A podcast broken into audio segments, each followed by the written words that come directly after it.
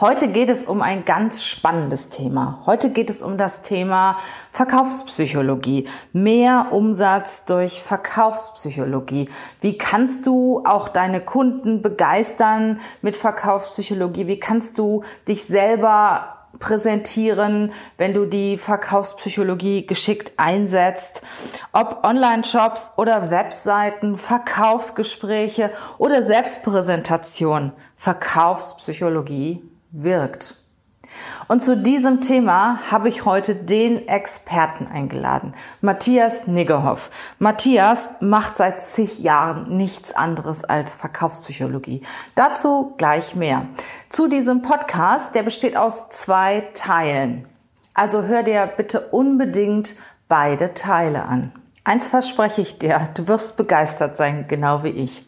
Hab viel Spaß! Lass dich inspirieren und vor allen Dingen nehme ganz, ganz viel mit von dem Experten Matthias Niggerhoff über das Thema Verkaufspsychologie. Bis gleich!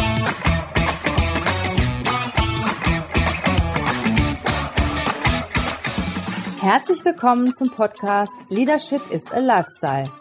Der Podcast für Führungskräfte, die neben ihrer Karriere ein erfülltes und gesundes Leben führen möchten. Mein Name ist Regina Volz. Ich zeige dir, wie du das Beste aus dir, deinem Leben und deinem Business machen kannst. Und jetzt geht's los. Viel Spaß mit der heutigen Folge.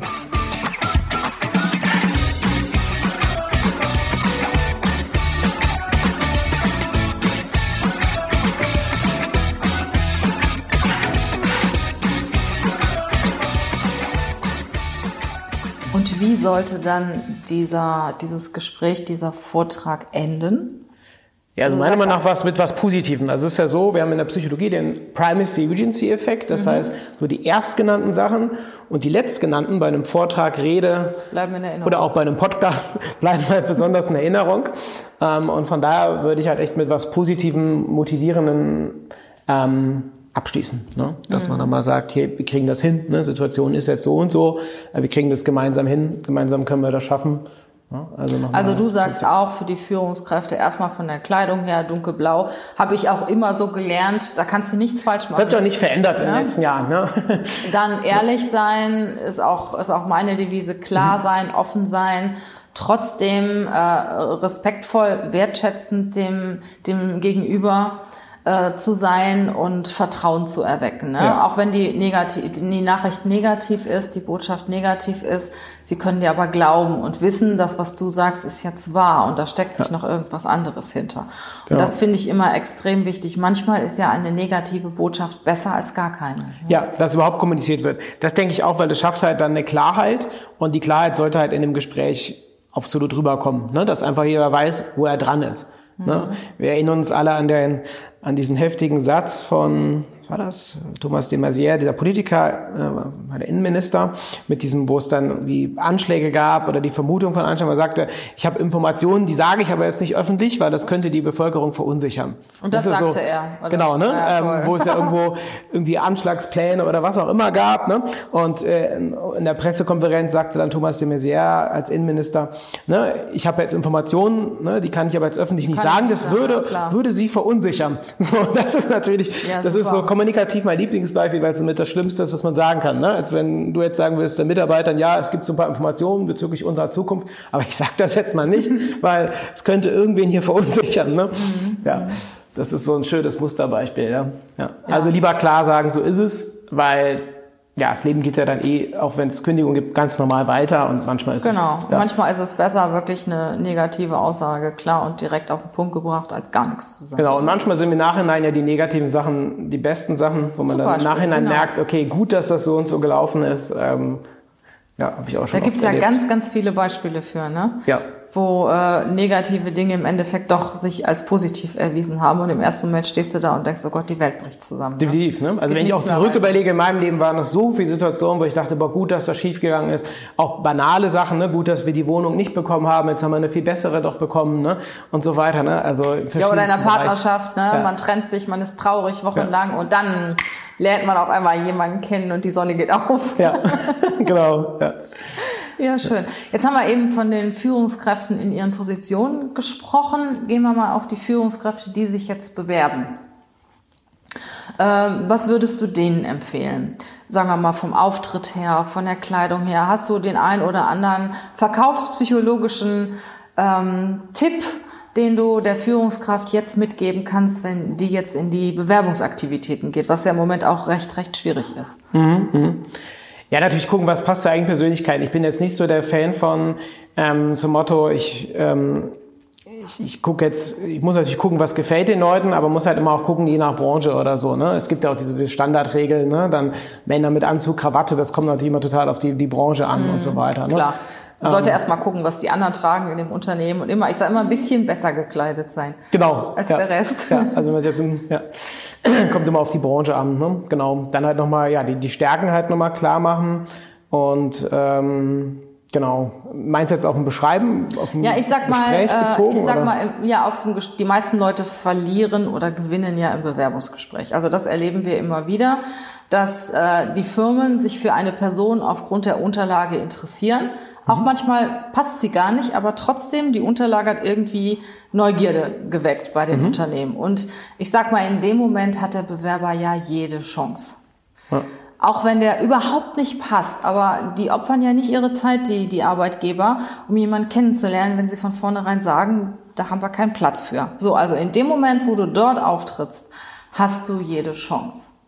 Und ähm, die Leute treten ja ganz unterschiedlich auf. Ne? Ja. Manche Understatement. Äh, manche präsentieren sich sehr, sehr selbstbewusst. Äh, manche sind ehrlich, manche sind ein bisschen weniger ehrlich. Ne?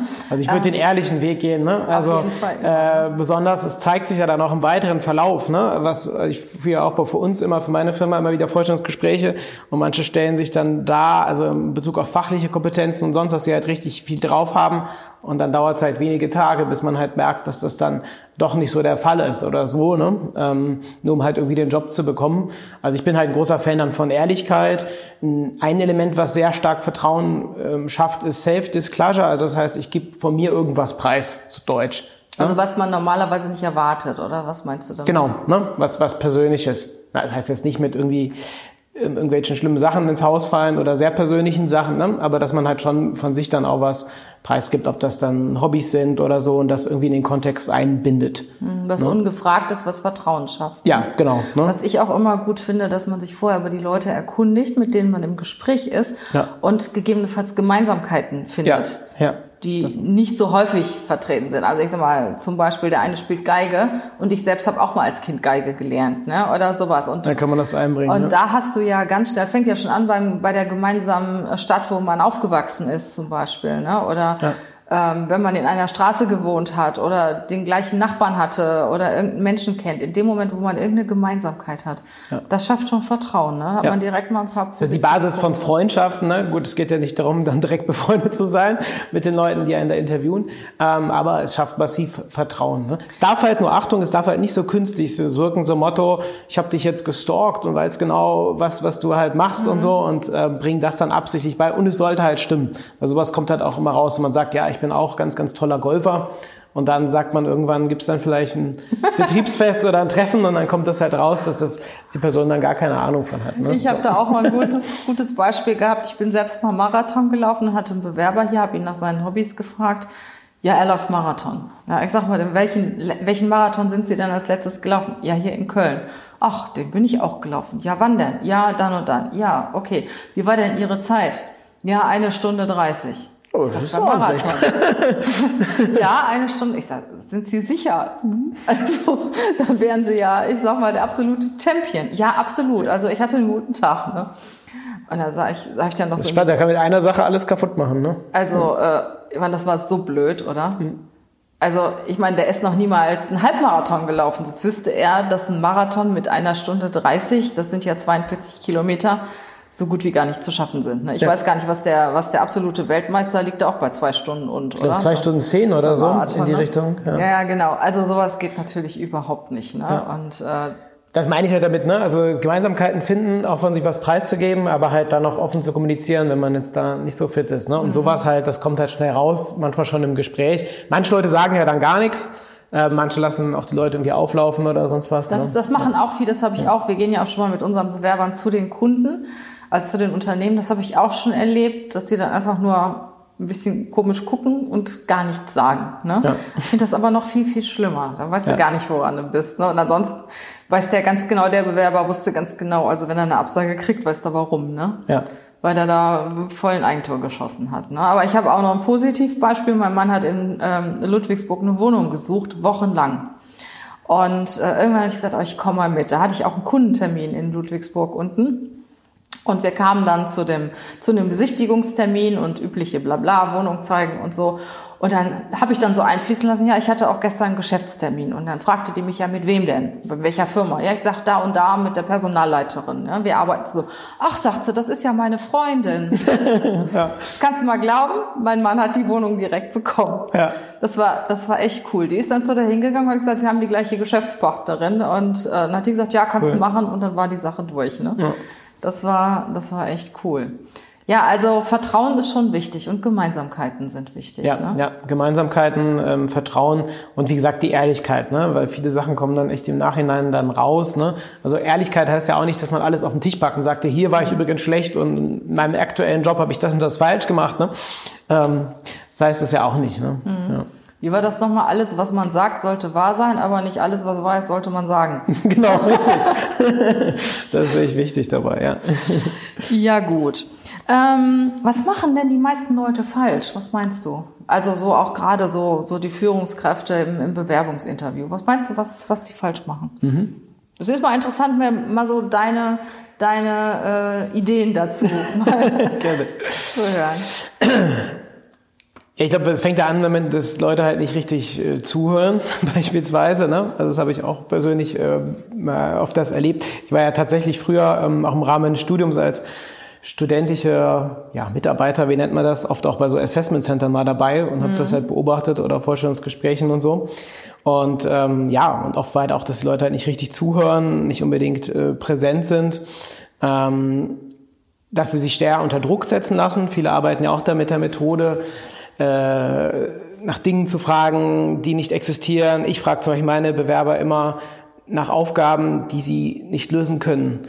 Also die können die Frage nicht beantworten. Und dann ist halt die Frage, wie gehen sie damit um? Genau. Ähm, und manchmal ist dann so, dass Leute halt sagen, mh, hm, ähm, wenn ich dann die Lösung sage, sagen sie halt, ah ja, doch, das wusste ich doch. Ne? So, und manche gehen halt souverän mit um, sagen, ja, das weiß ich jetzt nicht, müsste ich jetzt mal recherchieren. Ne? Ich kann mhm. gerne mein Handy rausholen, das recherchieren, dann kann ich es sagen oder so. Ne? Also, dass viele sich halt auch zu, ja, ja, zu arrogant darstellen und ähm, nicht auf Augenhöhe dort agieren. Ne? Und ja, und ich finde es halt auch mal suspekt, wenn Leute halt keine Fragen haben also selber keine Fragen haben oder auch nicht viel über das Unternehmen wissen. Ne? Ja, oder wenn die, ja genau, ich frage auch immer meine Bewerber, was wissen sie denn über uns? Also wenn die sich jetzt für uns bewerben, ne? Ja. Und manche wissen gar nichts. Und einer sagte letztens mal, ja, ich bin ja hier, um was zu erfahren. Ne? Hm. Ja, ich frage, bei mir ist es die Einstiegsfrage, dass ich erstmal frage, ähm, ja. drehen wir das mal um, bevor ich jetzt eine Frage stelle. Ne? Äh, was hast du denn für, oder was haben Sie für Fragen mitgebracht? Ne? Mhm. Und was wissen also Sie bevor über du uns? überhaupt ja, ja, genau, bevor irgendwas. Ne? Genau, frage ich halt immer, ähm, ne? was hast du für Fragen mitgebracht oder Sie? Ähm, und was weißt du eigentlich so über uns, was wir hier so machen und so? Und dann braucht man gar nicht weiter zu sprechen, wenn dann halt nicht so viel kommt oder so. Ne? Ja. ja, meine Frage ist immer, was wissen Sie über uns? ja, das ist ein anderer, genau, ja, ein anderer Einstieg und ähm, und das sind halt auch so, so Fehler, ne? dass viele ihr Standardprogramm irgendwie abspulen, ähm, was sie irgendwie in Lehrbüchern oder in irgendwelchen Trainings gelernt haben und so. Ne? Und das halte ich auch nicht für. Also so, so diese Art Verkaufspsychologie kannst du ja auf alles übertragen. Ne? Egal, ob du ein Produkt verkaufst, egal, ob du dich verkaufst. Angebote, ja, Broschüren, die wir, also ja, wir optimieren äh, Angebote, Broschüren, alles mögliche Stellenanzeigen. Ne? Also es geht echt äh, überall durch, ne? zieht sich überall durch, online wie offline. Ne? Was hat dich denn so in der letzten Zeit, so gerade in dem, was du gesehen hast, was so angeboten wird äh, in der Werbung, am meisten überrascht, was auch funktioniert? Gab es da irgendwas, wo du gesagt hast, Mensch, also das hätte ich jetzt nicht gedacht, dass das funktioniert? Oder das hat mich überrascht, dass das so ein, so ein, dass das überhaupt so gemacht wird und es scheint erfolgreich zu sein. Irgendwas, wo mhm. du gesagt hast, ja, du bist ja auch schon ein alter Hase ja. in dem Bereich. Ne, hast du gesagt, wow, also das finde ich gut, das übernehme ich jetzt. Ich habe es nicht übernommen, was ich halt gesehen habe, und das war richtig clever. Äh, viele sind ja bei, bei Facebook da, da unterwegs und LinkedIn und so weiter. Und was da jemand gemacht hat, war, ähm, dass er halt eine Anzeige genommen hat und das Bild umgedreht war. Das heißt, er war auf dem Kopf. mhm. die Person. So. Ähm, und das hat sehr gut funktioniert, hat so Klamotten, Fitnessklamotten beworben.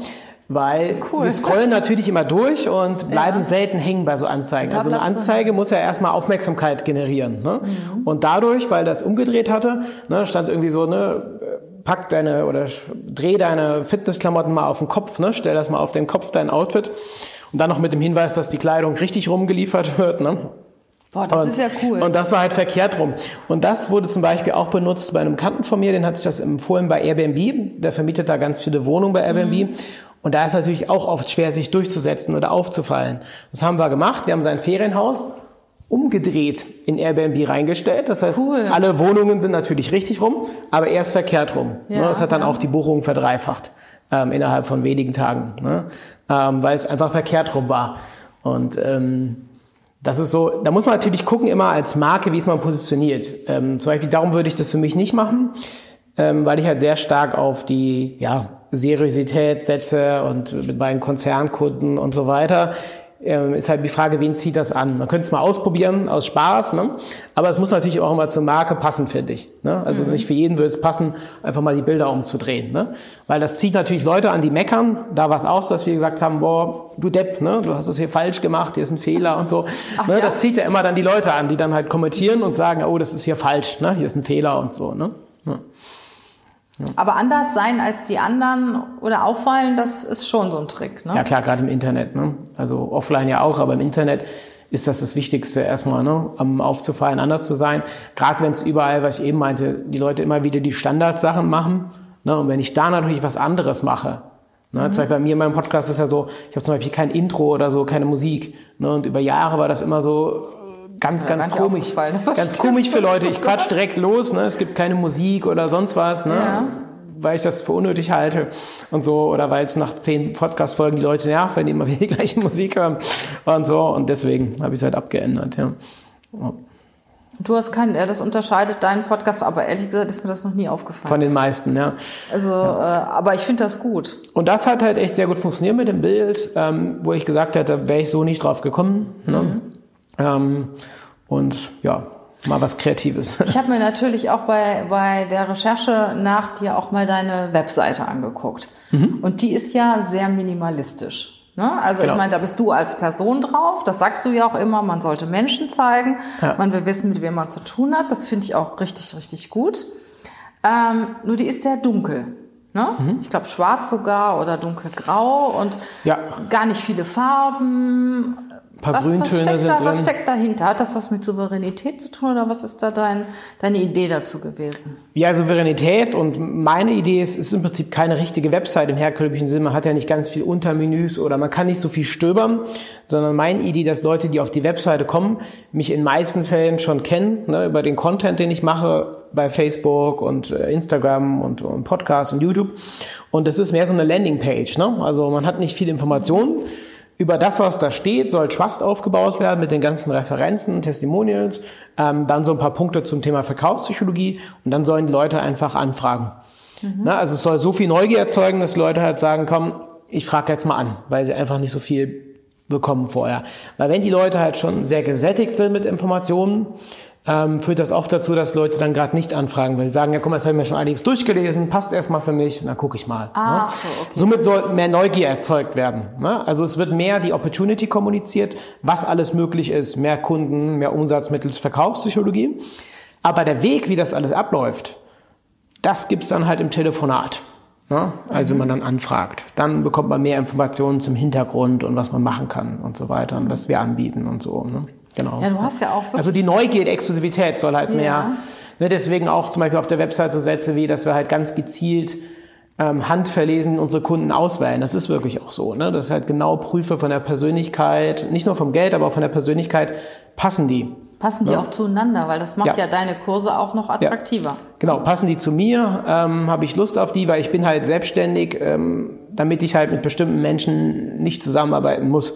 Ne, Gibt es ja manchmal sowas, man hört so aus Unternehmen, wenn man dann Kollegen hat, wo man sich nicht mit versteht, wo es dann Stress gibt, Mobbing oder sonst was. Ich suche mir halt ganz gezielt aus, mit welchen Leuten möchte ich halt Lebenszeit verbringen und mit welchen nicht. Egal, ob das bei meinen Mitarbeitern sind, als auch bei meinen Kunden. Mhm. Genau. Und viele sagen, ja, das kann man natürlich in deiner Position machen. Ne?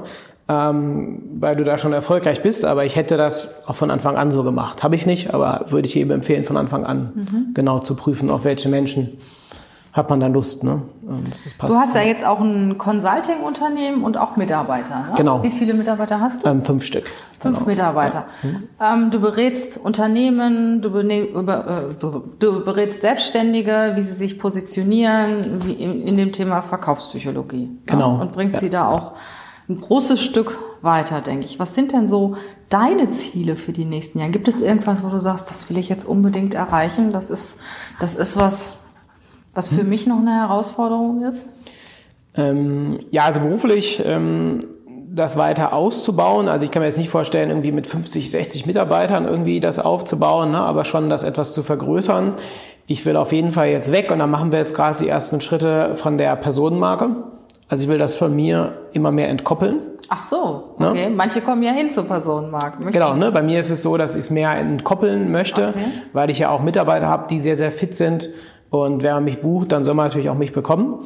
Ähm, aber halt, es soll mehr so ein Thema Institut für Verkaufspsychologie wird zukünftig eher so der Name sein, mhm. ähm, wo wir auch mit der Universität noch kooperieren, ähm, wo mein Vertriebsleiter, der baut im Moment in Aachen einen zweiten Standort auf.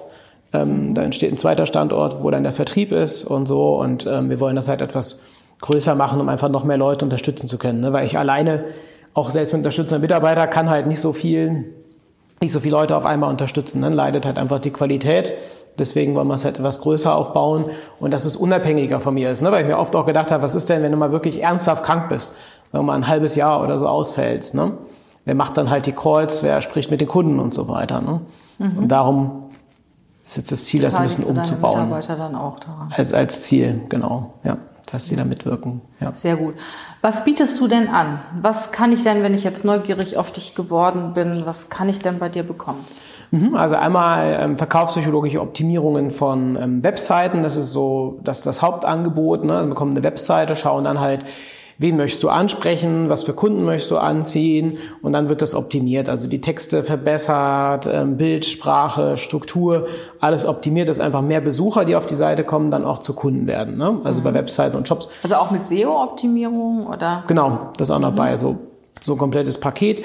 Genauso wie optimieren wir Angebote, Broschüren optimiert, also einfach alles mit dem Ziel, die Überzeugungskraft zu erhöhen. Ne? Ob das Angebote sind, Broschüren ne? und zu gucken, dass passende Leute kommen. Genau. Und dann natürlich eine Begleitung, so Ausbildung Online-Verkaufsstudie, wo ich halt Unternehmen über drei Monate intensiv begleite in einer kleinen Gruppe, mhm. ähm, um halt das Unternehmen verkaufspsychologisch weiter voranzubringen. Ne? Also einmal Offline-Vertrieb, Verkaufspsychologie zu schulen, ne? dass sie einfach mehr Abschlüsse machen, aber halt auch ähm, ja, das ganze Online-Marketing mit Verkaufspsychologie noch weiter zu optimieren. Ne? Das sind so die Super. Zentralen Angebote, genau. Wow, das war ganz schön viel, was du jetzt preisgegeben hast, weil ich bin ja immer diejenige, die versucht, irgendwie Wissen von Sehr dir gut. abzusaugen. Ich lerne ja deine Podcasts fast auswendig. Ne? Auch ein Tipp, ne, wenn ihr Matthias, ein bisschen mehr von Matthias wissen wollt. Also seine Podcasts sind wirklich sehr empfehlenswert.